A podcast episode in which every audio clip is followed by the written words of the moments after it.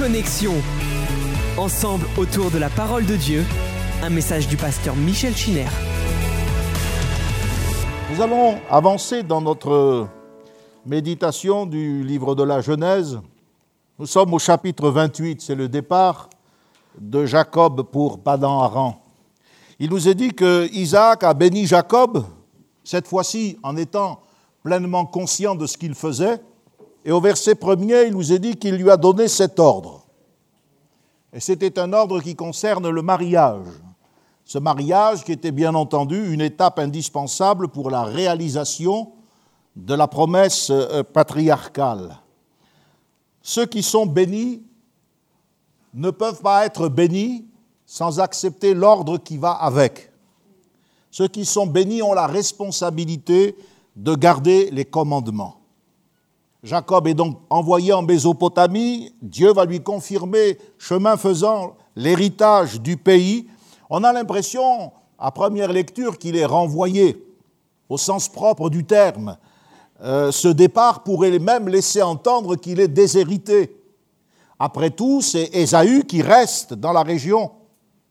Tandis que lui, il part pour euh, plus de 20 ans de combat, de lutte, il part comme un vagabond, il n'a rien.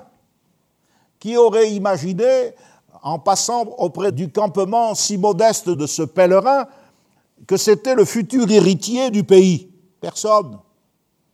Ainsi, euh, il n'est pas renvoyé, bien que exilé. Ésaü, pendant ce temps, va se lier avec Ismaël. Il nous est dit au verset 9, et Ésaü s'en alla vers Ismaël et il épousa, outre les femmes qu'il avait, Mahalat, fille de Nebajot. Ici, il faut faire une parenthèse et dire qu'il y a des, des, mariages qui ont des effets dévastateurs. Ésaü s'est allié avec Ismaël et il s'est donc détaché de la famille élue. Alors qu'au même moment, Jacob fait tout ce long voyage pour retrouver en quelque sorte des origines familiales, ses racines, et trouver une épouse.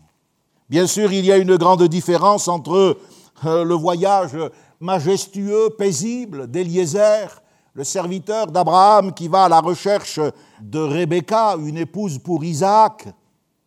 Et puis euh, le voyage de Jacob qui part à la va-vite comme un fugitif pour connaître des années d'exil, de démêler et à ne plus finir. La différence, c'est que la foi de Jacob a besoin d'être éduquée. Dieu va le soumettre à la discipline de l'attente, parce que c'est un homme qui ne savait pas attendre et pour qui les procédés, même les plus malhonnêtes, étaient des opportunités. Jacob, c'est un homme de foi, mais ce n'est pas encore un homme de l'esprit. Il lutte sans cesse avec sa nature charnelle, mais il se débat aussi avec Dieu, avec les circonstances dans lesquelles Dieu permet qu'il s'empêtre pour arriver à le vaincre. Attention à ce que nous faisons dans le domaine sentimental et marital. Isaac appelle Jacob, il le bénit et lui donne cet ordre, tu ne prendras pas une femme parmi les filles de Canaan.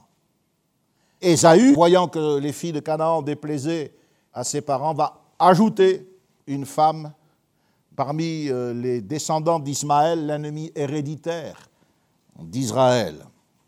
Jacob, lui, est séparé de sa famille et il va trouver une épouse afin de fonder la famille qui sera agréable à Dieu.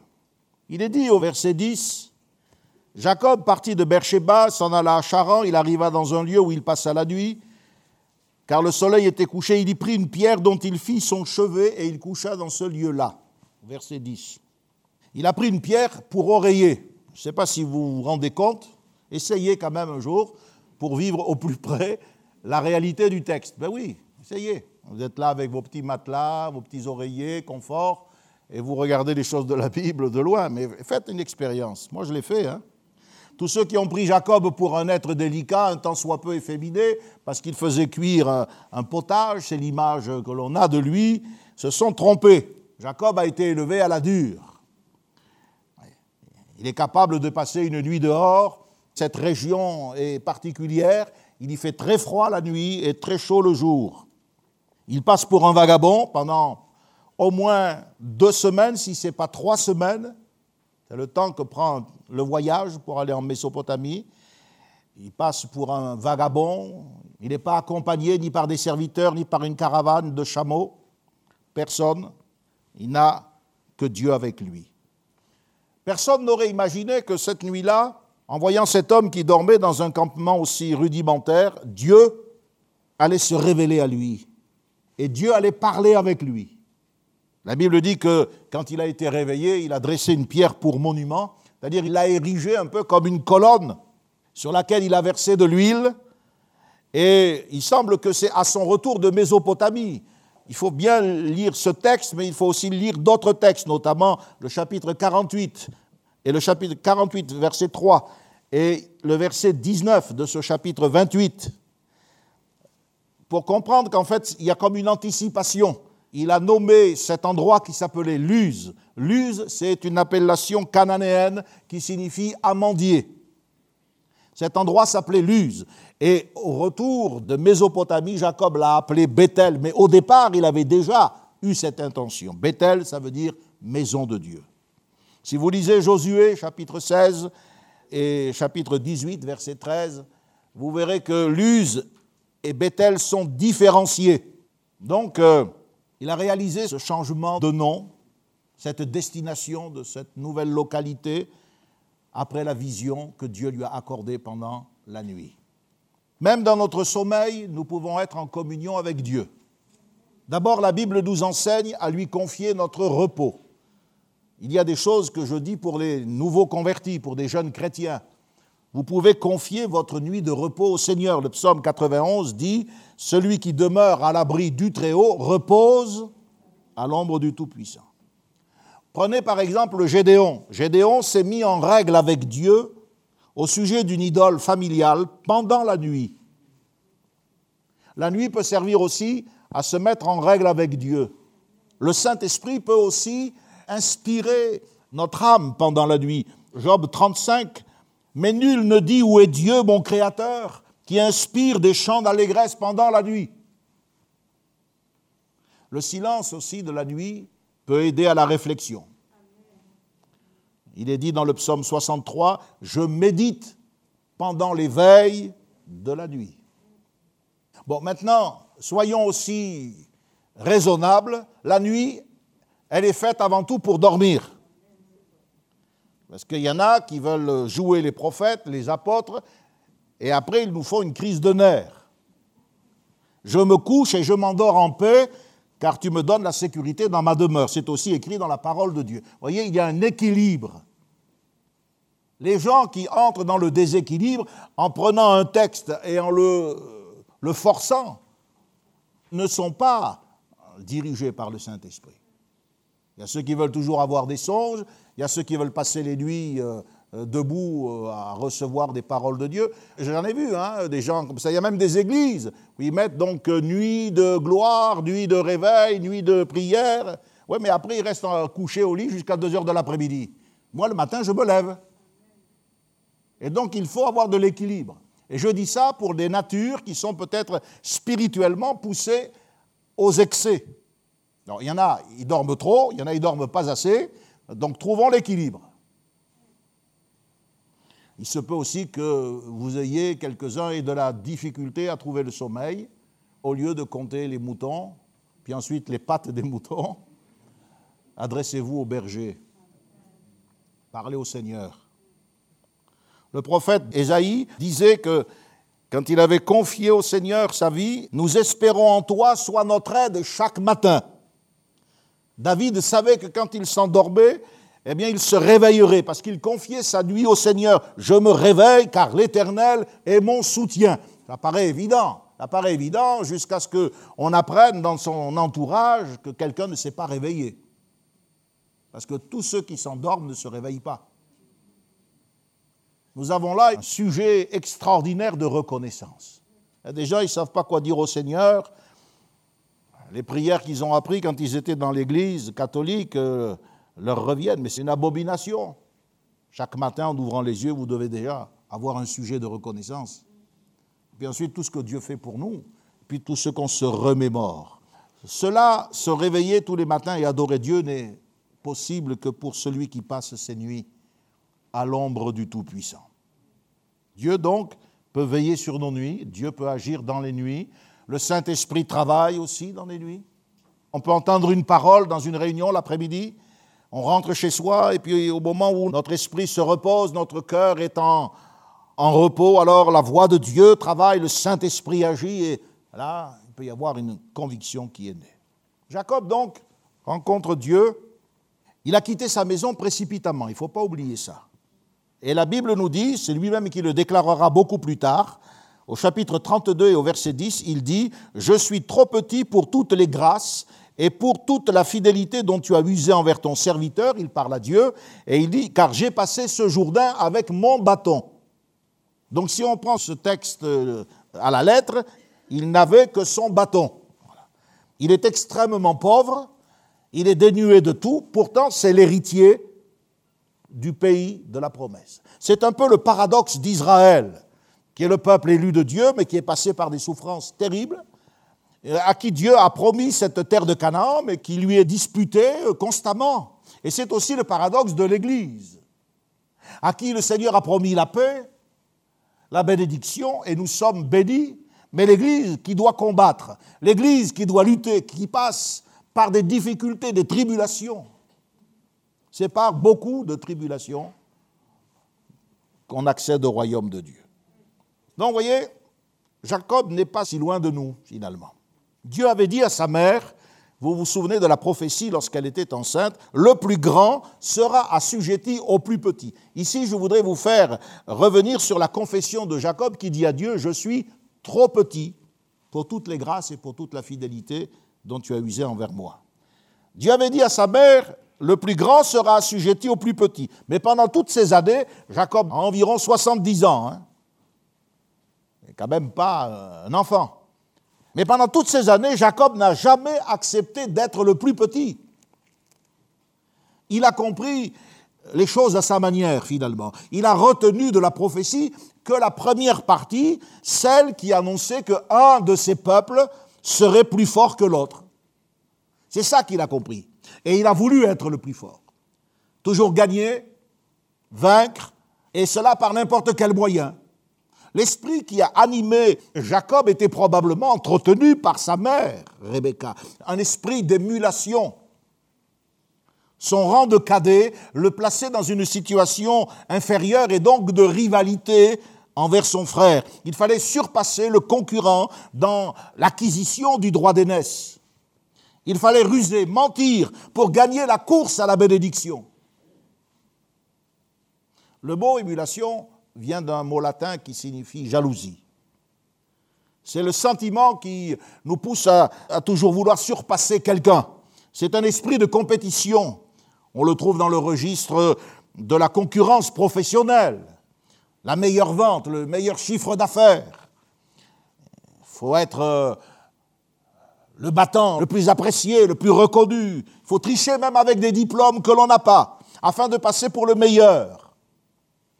Souvent, on voit des hommes politiques, des hommes religieux afficher des doctorats, des thèses qu'ils auraient aimé avoir et qu'ils n'ont pas, jusqu'à ce qu'un journaliste découvre le poteau rose et c'est le scandale. Cette rivalité peut exister aussi dans l'Église. Elle peut dominer les rapports fraternels, être trouvé le meilleur, le plus fort. Compétition, personnellement, j'ai vécu cela, des compétitions au sein du conseil d'administration. Comparaison aussi de résultats entre équipiers, pastoraux, ministères, charisme. Plus important, la volonté d'être toujours en vue. Aujourd'hui, les réseaux sociaux, la publicité, va dans le sens de cette émulation qui est le fait de beaucoup hélas, de jeunes pasteurs. Ce qu'il faut comprendre, c'est qu'avec Dieu, il n'est pas important d'être trouvé le meilleur. Ce qui compte, c'est d'être trouvé meilleur.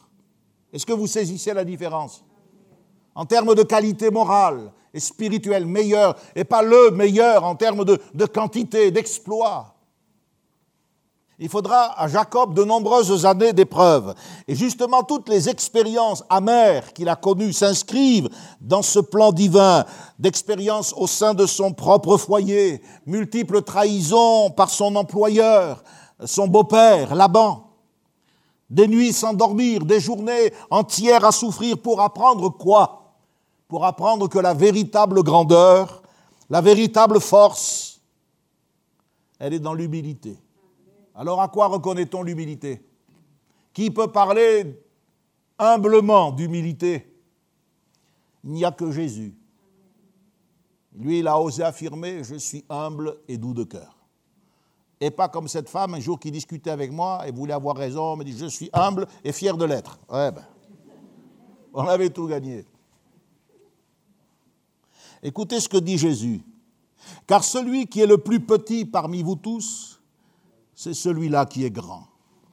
Luc 9. Celui qui observera mes commandements et qui enseignera à les observer, celui-là sera grand dans le royaume des cieux. Écoutons ce que disait Samuel à Saül, le premier roi d'Israël. Lorsque tu étais petit à tes yeux, n'es-tu pas devenu le chef des tribus d'Israël? Et l'Éternel ne t'a-t-il pas oint pour que tu sois roi? Pourquoi n'as-tu pas écouté la voix de l'Éternel? Alors je vous ai cité ces textes, Luc 9, Matthieu 5, Samuel 15, pour que vous notiez tous les rapports qu'il y a entre l'obéissance l'opinion que l'on a de soi-même, être petit à ses yeux, l'esprit de service et la véritable grandeur. Ce n'est pas l'approbation des hommes, ce n'est pas les applaudissements et le clap de fin au milieu des paillettes, ce n'est pas le journal qui euh, recense les éloges des monseigneurs ou des responsables d'autres organisations, la véritable grandeur, c'est l'approbation de Dieu. Et voyez, quand Jacob dit au Seigneur au chapitre 32, verset 10, donc là, il est à la fin de son voyage en Mésopotamie, puisqu'il est sur le chemin du retour. Seulement, voilà, on l'a prévenu qu'Ésaü vient à sa rencontre avec 400 hommes. Et il sent que Ésaü n'a pas encore avalé tout à fait l'entourloupe. Le goût des lentilles lui est resté dans la bouche. Il avait plus de 20 ans. Il a peur. Alors Jacob retourne vers Dieu. C'est la première fois qu'il est question de la prière. Est-ce qu'il est resté tant d'années sans prier? Je ne le pense pas, mais enfin, le Saint-Esprit note que c'est à ce moment-là crucial qu'il se tourne vers Dieu. Le Saint-Esprit note cette prière. Mon Dieu, tu as fait une promesse. Tu as dit, je te ferai du bien. Il n'y a rien de mieux que certaines situations, certaines épreuves, certaines tensions pour nous ramener à la prière pour nous ramener aux promesses de Dieu et pour nous faire oublier que notre force est une prétendue force. Et c'est là, c'est là que Jacob dit au Seigneur, je suis trop petit. Enfin, enfin, il accepte sa place. Et il reconnaît qu'il ne mérite rien. Le prophète Amos, c'est intéressant à partir d'un commentaire comme cela de fouiller la Bible on se rend compte que les livres de la Bible ne sont pas étanches. Vous voyez, il y a une communication, c'est le même esprit qui a parlé. Le prophète Amos a reçu des visions au sujet des épreuves que la nation d'Israël était appelée à commettre. Et on sait très bien tout ce qu'Israël a souffert. Et regardez ce qu'il dit au chapitre 7 et au verset 2. Il intercède et il dit, Seigneur éternel, pardonne donc, comment Jacob subsistera-t-il? Car il est si petit. Notre version seconde traduit, je crois, il est si faible. Le mot hébreu, c'est katon. Katon est en rapport avec une racine qui veut dire affligé. C'est un mot que l'on employait pour parler du cadet. Comme si Jacob était remis à sa place. Tu es le cadet. Mais il porte l'idée de faiblesse, d'insignifiance. Il signifie moins, sans importance, petit. David va utiliser ce mot katon lorsqu'il dit à Dieu dans le livre des Chroniques, vous savez, David voulait construire le temple et le prophète Nathan vient vers lui et lui dit, ce n'est pas toi qui vas construire une maison à Dieu, c'est Dieu qui va te construire une maison.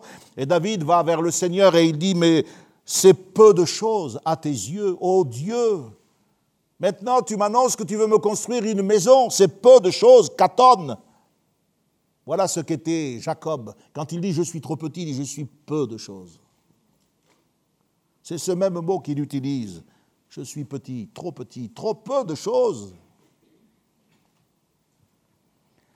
Lorsque Dieu a parlé d'Édom, et je vous ai dit que les jugements sur Édom. Édom, c'est Ésaü. Ce sont les nations qui font la guerre à Israël. Dans Jérémie, le prophète a pu dire, écoutez bien au chapitre 49, verset 15, il est dit, c'est Dieu qui parle d'Ésaü, il dit, je te rendrai petit parmi les nations. Je te rendrai petit. C'était pas à Jacob à se grandir. Dieu, dans son plan, avait prévu d'abaisser Ésaü. Mais Jacob n'a pas compris le plan de Dieu et il a pensé que c'était à lui à devenir grand par ses propres moyens, par la ruse, par la force naturelle et charnelle. Vous savez, on cite souvent à propos de Jacob et d'Ésaü ce texte de Malachie, je vous l'ai cité, j'ai aimé Jacob et j'ai haï Ésaü. Mais quand vous lisez la Bible dans son ensemble, eh bien, au livre du prophète Amos, chapitre 6, verset 8, il est écrit également J'ai en horreur l'orgueil de Jacob. Donc Dieu n'a pas simplement haï Ésaü, il a aussi haï l'orgueil de Jacob tout comme les circonstances ont réduit Jacob, et qui se croyait grand, et qui voulait être le plus fort. Déjà dans le ventre de sa mère, en sortant du ventre de sa mère, il tenait le talon de son frère, il n'acceptait pas d'être le cadet. Tout comme les circonstances l'ont amené à être et à confesser je suis trop petit. La Bible annonce qu'Israël va connaître des difficultés. La Bible nous dit dans le livre du prophète Daniel que la force du peuple saint doit être brisée. Israël, qui a voulu dominer sans Dieu, devra un jour, par des circonstances, être amené à reconnaître qu'il n'y a qu'un seul Dieu. Non pas dans sa formulation liturgique, Shema Israël, Adonai Elohenu, Adonai Echad, comme les prières que peuvent réciter les protestants, les catholiques, les bouddhistes, les musulmans. Non. Mais dans une véritable relation, dans une véritable conversion. La Bible nous enseigne qu'il y a un autre Péniel qui attend la nation d'Israël, comme il y en a eu un qui a attendu Jacob pour que Jacob devienne Israël, pour que le fort redevienne faible, et pour qu'à partir de ce moment-là, il marche comme il faut. Il y a des épreuves qui ont jalonné le parcours de la nation juive et qui l'attendent encore jusqu'à sa conversion. Lorsque le prophète Daniel a demandé à l'ange quand sera la fin de ces prodiges? Daniel, c'est un homme qui voulait connaître le programme de Dieu pour Israël après la tribulation. Il lui fut répondu, ce sera dans un temps, des temps et la moitié d'un temps. Et toutes ces choses finiront, notez bien, finiront quand la force du peuple saint sera entièrement brisée. Daniel 12, 7. D'après le langage des Écritures, un temps, des temps et la moitié d'un temps, ça correspond à trois ans et demi. C'est la deuxième moitié de la célèbre 70e semaine de Daniel. C'est un texte difficile pour les nouveaux convertis. Daniel 9, verset 24. Dans cette seconde moitié, trois ans et demi, c'est la moitié de la semaine. La semaine, c'est une shemita en hébreu, non pas une semaine de jours, mais une semaine d'année. Dans la deuxième moitié de cette semaine, le véritable caractère de celui qui est appelé le chef des nations, c'est-à-dire l'Antéchrist, se révélera. Et oui, c'est que l'Antéchrist va faire euh, les choses en douceur. Et il va s'associer à Israël pendant la première moitié de la semaine, trois ans et demi. Israël sera trompé, comme Jacob a été trompé. Mais au bout de trois ans et demi, euh, le caractère de l'Antéchrist se révélera. Il voudra envahir Jérusalem, installer son quartier général politique et religieux dans la ville. Et il deviendra le plus grand persécuteur qu'Israël ait jamais connu. Le génocide de 39-45, c'est un, essai. La Bible dit qu'il lui sera donné, écoutez bien, Apocalypse 13, il lui sera donné le pouvoir d'agir pendant 42 mois, de faire la guerre aux saints et de les vaincre. Et Jésus a dit, ce sera une époque de détresse si grande qu'il n'y en a pas eu de pareil depuis le commencement du monde jusqu'à présent. 42 mois, c'est un temps, des temps et la moitié d'un temps, c'est trois ans et demi. C'est à venir tout ce que je vous dis là. Satan s'efforcera de détruire la postérité d'Abraham. Et c'est le retour de Jésus, car Jésus revient, alléluia. C'est le retour de Jésus sur le mont des Olives, c'est-à-dire euh, à Jérusalem, qui délivrera Israël. Et l'apôtre Paul a dit à ce moment-là, tout Israël sera sauvé. Ce sera une délivrance nationale. Non pas dans le sens d'un salut individuel comme celui que nous expérimentons, mais un salut national. Aujourd'hui, Israël est un des peuples les plus difficiles à évangéliser. L'apôtre Paul, qui était juif lui-même, disait qu'ils sont les ennemis de tous les hommes et ils ne plaisent point à Dieu. Je vous ai parlé de la violence, non pas des Palestiniens, mais du Hamas, qui est une organisation politique. Tous les Palestiniens ne sont pas violents. Hein. Il y a beaucoup de Palestiniens qui souffrent. Et une mère qui pleure son fils, qu'elle soit palestinienne ou juive, c'est toujours une mère au cœur brisé. Mais le Hamas, c'est une organisation politique qui puise dans le Coran une théologie qui vise la destruction d'Israël. Israël, aujourd'hui, n'est point agréable à Dieu, au sens où le peuple de Dieu qui se convertit est agréable à Dieu. Il y a des juifs qui se convertissent et que Dieu soit béni pour les juifs qui se convertissent, mais croyez-moi, c'est un, miracle extraordinaire quand un juif se convertit. C'est terrible, terrible. J'ai entendu des grands, des sommités dire en regardant leur auditoire, nous ne sommes pas le peuple de la foi, nous sommes le peuple de la loi. Je tremble quand j'entends ça. Parce que si tu es le peuple de la loi, tu seras jugé par la loi. Dans la loi, il n'y a pas de salut. Dans la loi, il n'y a que la mort, que la condamnation. Tous ont péché. Tous sont privés de la gloire de Dieu, y compris Israël. Le seul problème d'Israël, c'est que quand Jésus a été crucifié, ils ont cru crucifier un imposteur, mais Jésus, c'est le roi des Juifs. Ils ont touché au roi, à leur roi. Et c'est ce qui explique ce conflit. Nous sommes euh, réjouis de voir qu'il y a une trêve, mais je dis bien momentanée, car j'ai lu le scénario, je suis allé jusqu'au bout du livre, et je sais que ça va reprendre d'une manière ou d'une autre. La pierre de Jacob, écoutez bien. Il y prit une pierre dont il fit son chevet. Le mot hébreu pour, euh, qui désigne la pierre, c'est Even ou Heben, formé de Hev ou de, Hav ou de Heb. On prononce le BV et de Ben, le fils. Hav ou Hab ou Heb, c'est le père, Haba. Et Ben, c'est le fils. Donc le mot Heben vient d'une racine primaire, la racine bana, qui signifie bâtir, former, avec des pierres, bâtir, mais aussi avoir des enfants, élever. Au sens figuré, quand on bâtit un foyer, on élève un enfant. Un foyer est bâti avec la présence des enfants. Quand l'homme se marie, ça fait un couple. Quand l'enfant naît, c'est un foyer. C'est l'enfant, c'est le ben qui fait le foyer, qui bâtit la maison. La pierre est donc à la fois ce qui permet de construire, de bâtir, mais parce que l'enfant est celui qui bâtit le foyer, elle est aussi un symbole du lien généalogique qui unit le père et le fils. Ab, le père, Ben, le fils. Dans un sens spirituel, la pierre est l'image de l'œuvre du Fils de Dieu, qui est appelée dans la Bible une pierre vivante, sur laquelle repose le fondement de l'Église. La pierre de Jacob, c'est le rocher d'Israël que célébrera plus tard David. Écoutez ce qu'Ésaïe a dit. Il sera un sanctuaire, mais aussi une pierre d'achoppement, un rocher de scandale pour les deux maisons d'Israël, un filet et un piège pour les habitants de Jérusalem. Plusieurs trébucheront, ils tomberont et se briseront, ils seront enlacés et pris. C'est drôle, hein? La pierre de Jacob, Ésaïe dit que ce sera un rocher sur lequel Israël va se fracasser.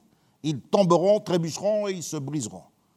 Et Jésus nous explique en quoi cette pierre est un rocher de scandale pour Israël Elle est un rocher de scandale à cause de la naissance de l'Église.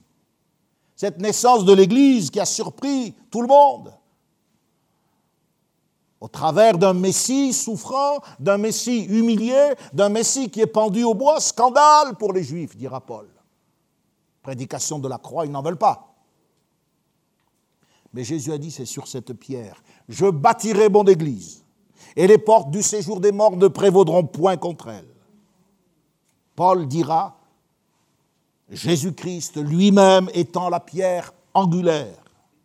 Pierre va nous exhorter et il dit, approchez-vous de lui, pierre vivante, rejetée par les hommes, mais choisie et précieuse devant Dieu. Et vous-même, comme des pierres vivantes, édifiez-vous pour former une maison spirituelle. On y est. Pour bâtir une maison spirituelle, afin d'offrir à Dieu des victimes spirituelles agréables par Jésus-Christ.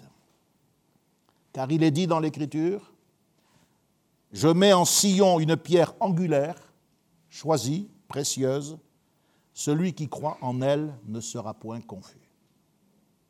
Donc, vous voyez, un rapprochement doit être fait entre la pierre,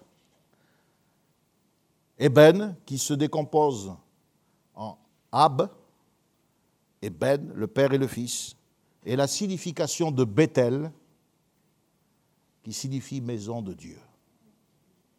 Déjà, Dieu est en train de parler de l'Église. Déjà, Dieu est en train de parler du fondement de l'Église. Écoutez ce que dit le livre de Job. Je rappelle que Job est probablement contemporain d'Abraham. Job 38, verset 4. Où étais-tu quand je fondais la terre? Regardez si c'est antique. Dis-le si tu as de l'intelligence. Qui a fixé les dimensions? Le sais-tu? Qui en a posé la pierre angulaire? Alors que les étoiles du matin, c'est-à-dire les anges, éclataient en chants d'allégresse et que tous les fils de Dieu poussaient des cris de joie. Job fait allusion au moment de la création, et il fait même allusion à un moment qui précède la création. Il y avait de la joie dans l'univers céleste. Et Job dit déjà, Dieu posait la pierre angulaire. Elle est où cette pierre angulaire? Sur le plan de la géologie, pas la peine de la chercher. Elle n'existe pas. Cette pierre angulaire, c'était le Messie. C'était Jésus. Depuis toujours, il était là. Souvenez-vous des premiers messages sur la création quand je vous ai parlé des, mystères cachés. Les mystères d'Israël, le mystère de l'Église, le mystère du Messie. J'aime bien aussi ce texte de cette euh, traduction de Genèse 22.8, c'est Morija, l'affaire de la ligature d'Isaac. Vous savez qu'Isaac n'a pas été sacrifié, il a simplement été attaché. En hébreu, c'est Akeda. Akeda, c'est la ligature. En fait, Isaac était attaché au niveau de sa volonté. La volonté était entièrement livrée à Dieu. Et c'est ça le vrai sacrifice. Une volonté livrée à Dieu. Il est dit dans le livre des psaumes, attachez la victime sur l'autel, Akeda, attachez-la. Notre problème à nous, c'est que nous sommes vivants et quand la victime n'est pas attachée, elle descend de l'autel. Et voilà pourquoi il y a des vies qui commencent dans la consécration et qui finissent dans la mondanité, dans cette tiédeur qui provoque l'écœurement du Seigneur. C'est pour ça qu'il faut s'attacher. Notre volonté doit être attachée. Nous devons laisser le Saint-Esprit travailler notre volonté, être capable de dire Je suis à toi, Seigneur, ce que tu veux, et non pas ce que je veux. Mais pas d'une manière mystique, mais dans tous les domaines de la vie, dans nos achats, dans nos priorités, ce que tu veux. J'aime bien 22.8. Il est dit Dieu se pourvoira lui-même de l'agneau. Vous connaissez ce texte. Le verbe, je vous l'ai dit, signifie non seulement voir, donc paraître, mais il signifie aussi apparaître. Et il signifie pourvoir. C'est pour ça que la dernière signification a été choisie par les, traducteurs. Dieu pourvoira lui-même de l'agneau, mais en fait, il y a beaucoup de traductions qui nous permettent de comprendre le sens et la richesse de ce mot. Dieu voit l'agneau. Et puis l'agneau apparaîtra. Et Dieu pourvoit par l'agneau. Il y a une paraphrase qui m'a beaucoup plu. Le passage est rendu ainsi Devant Dieu et manifeste l'agneau. J'aime cette version parce qu'elle met en lumière le fait que depuis toujours, depuis l'éternité, avant la création du monde, de notre système solaire, etc., Dieu avait déjà en vue le sacrifice de Jésus, c'était manifeste. Il était en train de poser la pierre angulaire. Et Dieu dit à Job, mais où étais-tu? Quand j'ai posé la pierre angulaire Avant que même l'homme soit créé, déjà à rattraper par son sacrifice ta vie de misère, tes péchés. Où étais-tu? Dis-le si tu le sais. Et là, il n'est pas simplement question des dimensions de la terre, de l'univers, mais il est question des dimensions de l'amour de Dieu. Paul parlera de ces dimensions, il dit, par le Saint-Esprit, on peut connaître la hauteur, la profondeur, la longueur et la largeur de l'amour de Dieu, qui déjà avant de nous créer, avait manifestement vu la nécessité de pourvoir par un sacrifice. Dieu avait en vue le sacrifice rédempteur de Jésus. L'apôtre Pierre a présenté le Fils de Dieu comme un agneau sans défaut, ça on le sait, sans tache, on le sait. Mais il dit prédestiné avant la fondation du monde et manifesté à la fin des temps. Voyez Ce qui s'est passé à la fin des temps lorsque Jésus est mort sur la croix, eh bien déjà, avec Abraham, c'était manifeste. Devant Dieu était manifeste l'agneau. Et à la création du monde, quand il posait la pierre angulaire, Dieu savait que cet agneau, ce serait son fils. Et que ce serait sur cette pierre que serait bâtie l'Église. Le sacrifice d'Isaac annonçait un autre sacrifice, une immolation réelle pour laquelle il n'y aurait point de bélier en remplacement de la victime. Et on sait très bien où ça s'est passé. Ça s'est passé exactement là où Abraham est allé. Le lieu que Dieu lui a montré, c'est le Morija. Or, le Morija, c'est une des collines qui est à Jérusalem. C'est le Golgotha. Il nous a dit qu'il a levé les yeux, il a vu un bélier qui était retenu par les cornes dans un buisson. Et je vous ai expliqué que c'est le ministère de la parole qui doit nous ouvrir les yeux sur le sacrifice de Jésus. Le mot hébreu traduit par retenu, c'est le verbe akaz, qui signifie lié, attaché. En hébreu, le buisson, c'est sebak, qui veut dire entrelacé, emmêlé. Rappelez-vous, qu'est-ce que Jésus a dit sur la croix Eli, Eli lama sabachthani, sabachthani. Pourquoi m'as-tu abandonné? Azaptani, en hébreu. Il était enlacé, il était lié, comme le bélier qui était retenu par les cornes. Mais descends de la croix, et nous croirons en toi. Quelle tentation Nous sommes les descendants de Jacob, nous sommes les enfants d'Israël. Si tu descends, nous croyons en toi. Il était venu pour assurer leur salut. Mais s'il descendait de la croix, c'est nous qui étions perdus. Et puis eux ne pouvaient pas être sauvés par la loi. Alors il est resté enlacé, emmêlé. Il est resté le temps qu'il fallait pour que Dieu s'éloigne de lui, il abandonne, pour qu'il boive la coupe amère. Écoutez ce que dit Zacharie aussi au chapitre 3. Vous voyez, là, j'essaie de vous montrer par ce commentaire que vous devez lire la Bible et toute la Bible, et pas simplement euh, le psaume 23 quand ça va mal.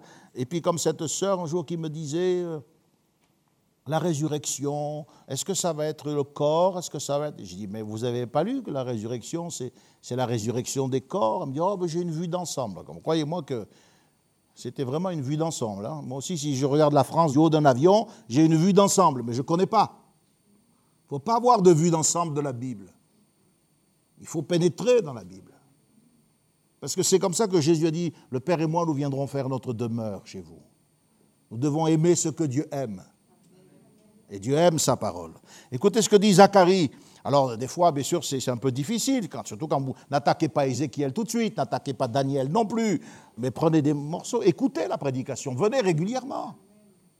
Celui qui a pu euh, fidèlement suivre tout ce commentaire bénéficie d'un véritable cours, euh, je dirais, euh, général de l'enseignement biblique. Venez aux réunions, attachez-vous à la parole de Dieu. Et quand vous lisez, ne lisez pas toujours les choses qui entretiennent votre paresse. Les gens sont paresseux d'esprit. Puis priez. Seigneur, je ne comprends pas. Daniel, il a dit, Seigneur, c'est quand? Ça va se terminer quand cette affaire? Dit, ben voilà comment. Et ça lui a été expliqué. Demandez à Dieu qu'il vous explique. Et puis quand vous venez à la réunion, vous serez étonné, le pasteur va ouvrir la Bible juste à ce moment-là. Le même pasteur vous dira, mais, c'est Dieu qui te répond. Écoutez, dans Zacharie 3.9, il est dit, car voici pour ce qui est de la pierre que j'ai placée devant Josué, il y a sept yeux sur cette seule pierre. Notez bien, seule pierre. Cette seule pierre. Voici, je graverai moi-même ce qui doit être gravé, dit l'Éternel des armées, et j'enlèverai l'iniquité de ce pays en un seul jour. Cette pierre n'est pas une pierre matérielle. Cette seule pierre, c'est Christ. Et Dieu a gravé dans ses mains, il a gravé ce qui allait en un seul jour enlever l'iniquité du pays. Quand Christ est mort, il a dit, tout est accompli. C'est fini. Il a tout accompli. Jésus leur a dit un jour, dans Matthieu 21, il leur a dit, n'avez-vous jamais lu dans les Écritures la pierre qu'ont rejetée ceux qui bâtissaient est devenue la principale de l'angle Tiens, tiens, déjà Job parlait de la principale de l'angle. Et Jésus dit, mais la pierre qui a été rejetée est devenue la principale de l'angle. C'est du Seigneur que cela est venu. Et c'est un prodige à nos yeux. Parce qu'on l'a rejeté, on l'a méprisé et on l'a crucifié. Il a été ressuscité d'entre les morts. Alléluia. Et il est le fondement de l'Église. Il n'y a pas de hasard dans l'Écriture. Donc vous voyez bien que Jésus lui-même s'applique cette, cette appellation, cette expression, pierre angulaire. Abraham a donné à la montagne de Morija, où, où il a fait cette expérience extraordinaire de voir son fils lui revenir par une espèce de résurrection, puisqu'il était prêt à le sacrifier. Il lui a donné le nom de Yahvé Jiré. C'est écrit comme ça dans l'Écriture. Genèse 22, 24. Yahvé Jiré. C'est pourquoi on dit aujourd'hui, à la montagne de l'Éternel, il sera pourvu. Cependant, le sens, en effet, de Jiré, Yahvé Jiré, ou Yahvé Jiré, signifie non seulement pourvoir, mais ça signifie voir, donc Dieu voyait l'agneau, mais ça signifie aussi, je vous l'ai dit, paraître, apparaître. Et donc ce texte peut être rendu à la montagne de l'Éternel, il apparaîtra. Et ça, c'est très important. Dans la doctrine biblique, écoutez Zacharie 14, verset 4, l'Éternel paraîtra et il combattra les nations comme il combat au jour de la bataille. Ses pieds se poseront en ce jour sur la montagne des Oliviers qui est vis-à-vis de Jérusalem du côté de l'Orient, à Morija. Il apparaîtra. Non seulement il était déjà présent en Isaac, Dieu le voyait, et historiquement Jésus sera crucifié là, quand ils arrivèrent au lieu nommé en hébreu Golgotha. Ils le crucifièrent là, là où Abraham avait adoré. Là, ils l'ont crucifié. Dans ce lieu-là, Dieu voyait un autre sacrifice que le sacrifice d'un bélier. Il voyait l'agneau de Dieu immolé depuis la fondation du monde, manifesté à la fin des temps. Et dans ce lieu-là, déjà, la prophétie annonçait qu'il apparaîtrait. Et les anges ont dit aux apôtres qui avaient les yeux fixés vers le ciel, mais pourquoi regardez-vous vers le ciel Ce Jésus que vous avez vu s'en allant du milieu de vous, il reviendra il apparaîtra de la même manière, au même endroit. C'est ce même endroit qui avait été appelé Salem. Salem. Melchisédek était roi de Salem. Eh bien, c'est la combinaison de ces deux mots, celui qui existait du temps de Melchisédek et celui euh, qu'Abraham a utilisé quand il a nommé Yahvé Jiré, Yiré, qui a fait le nom de Jérusalem. Il verra, Yiré, la paix, Salem, Shalom. Yerou, Shalom signifie, c'est un mot très riche là encore, vous pouvez lire euh, le nom de cette manière, Yarash Salam, ce qui veut dire possession de paix, héritage de paix. Vous pouvez lire en hébreu Yerou Shalom, ce qui signifie instruire, enseigner la paix. Il est dit que c'est de Jérusalem que sortira la loi de l'Éternel. C'est de Jérusalem qu'est sortie la prédication de l'Évangile. Et lorsque je crois la prédication de l'Évangile retournera à Jérusalem, c'est-à-dire de là où elle est partie il y a 2000 ans, alors je pense que Jésus reviendra, quand les Juifs se convertiront. Mais pour que les Juifs se convertissent, il faut, comme Jacob, qu'ils passent par euh, des épreuves. Et qu'ils arrivent un jour à reconnaître qu'ils sont vraiment petits. Israël, malgré toute sa technologie, on sait que c'est un pays qui est à la pointe de la technologie, malgré ses exploits militaires, est resté petit. Mais il ne le sait pas, il se croit grand. Il a l'appui des nations, Joe Biden a appuyé, on va envoyer des millions à droite, des millions à gauche. Israël est petit. Parce que son appel, sa véritable dimension était prophétique.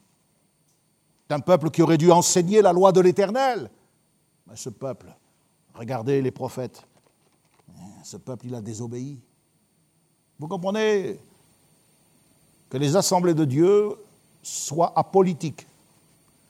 Parce que cet Israël-là, c'est un Israël qui se débat, comme Jacob, tant qu'il n'a pas rencontré l'ange de l'Éternel qui va lui fracasser la hanche. Les gens vont un petit peu trop loin, les chrétiens. I stand with Israël, mais moi je suis pour que tous les hommes soient sauvés. Je suis pour que tous ceux qui ont besoin du salut connaissent le salut. Je suis un prédicateur de l'Évangile. Vous comprenez pourquoi je vous ai parlé des économies, c'est-à-dire de ces temps. il ne faut pas tout mélanger. Je vais vous parler du monde du temple un peu. Abraham dit à ses serviteurs, restez avec l'âne, moi et le jeune homme, nous irons jusque-là pour adorer. C'est Genèse toujours 22. Et la Bible nous dit qu'à la fin de sa vie, c'est par la foi que Jacob, mourant, bénit chacun des fils de Joseph et qu'il adora, appuyé sur l'extrémité de son bâton. Ça, c'est dans l'Épître aux Hébreux, chapitre 11. Donc on voit le verbe adorer avec Abraham et on voit à la fin de la vie de Jacob, Jacob est c'est plus le supplanteur, c'est plus le Jacob. Euh, non, c'est, c'est Israël. L'homme qui a lutté avec Dieu, qui a vaincu le diable, comme on l'a vu mardi soir. Et maintenant, la fin alternative qu'il a choisie, c'est d'être un adorateur. Il s'appuie sur ce bâton, ce bâton avec lequel il avait passé le Jourdain, qui était un symbole de pauvreté, est devenu maintenant un symbole d'autorité. Il a une autorité, une autorité en Christ et il bénit. Et il annonce pour les temps futurs ce que sera Lévi, ce que sera Issachar, ce que sera Judas. Il voit le Messie.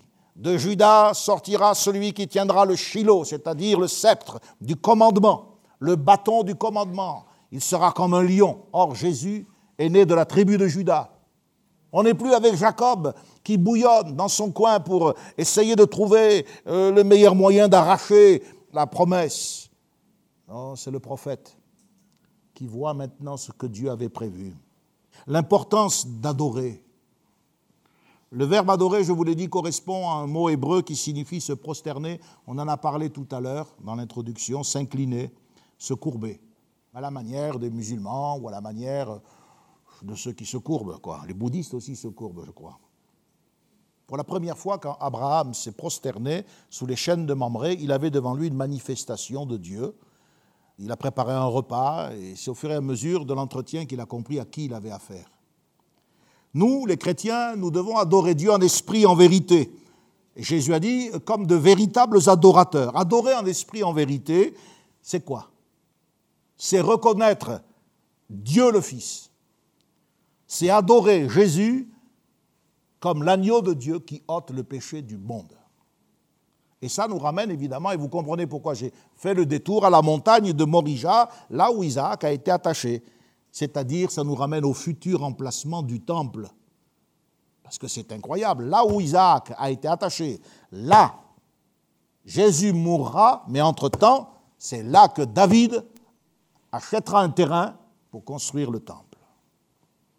C'est justement sur le mont du temple, à l'intérieur de la célèbre mosquée d'Omar, au-dessus de la pierre de Morija, que se trouve inscrit un verset du Coran qui dit en substance Allah ne saurait avoir de fils, sa gloire ne peut y consentir. Le texte de la sourate que j'ai relu pour vous, sourate 19, sourate Mariam, dit Il ne convient pas à Allah de s'attribuer un fils, gloire et pureté à lui. Certes, Allah est mon Seigneur, tout comme votre Seigneur, adorez-le donc, voilà un droit chemin. Et ailleurs, dans une autre sourate, sourate Anna Nisa, ça les femmes, le Messie, Jésus, fils de Marie, n'est qu'un messager d'Allah. Allah, n'est qu'un Dieu unique. Il est trop glorieux pour avoir un enfant.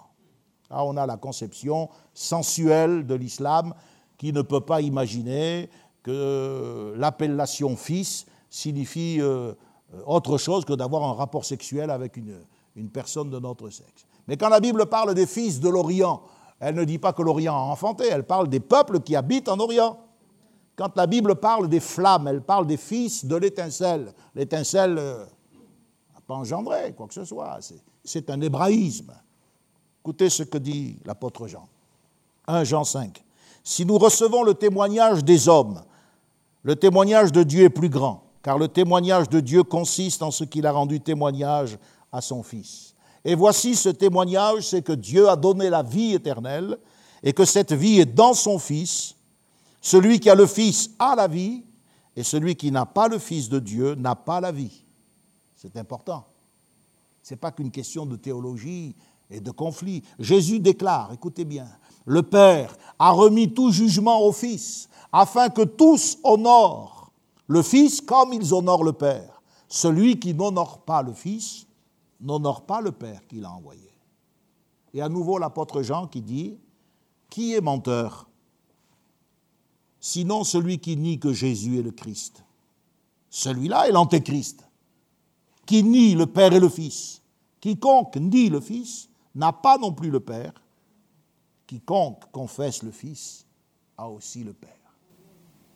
Et je vais vous étonner, c'est que là, les Juifs et les Arabes se se rencontrent parfaitement. Certains le disent ouvertement au travers de leur Coran, et d'autres le disent non moins ouvertement en disant le Nouveau Testament, ce n'est pas la Bible. Pour eux, il n'y a pas d'Ancien Testament. Pour eux, il y a la. On appelle ça le Tanakh. L'Ancien Testament, ça n'existe pas pour eux. La Bible, c'est 22 livres.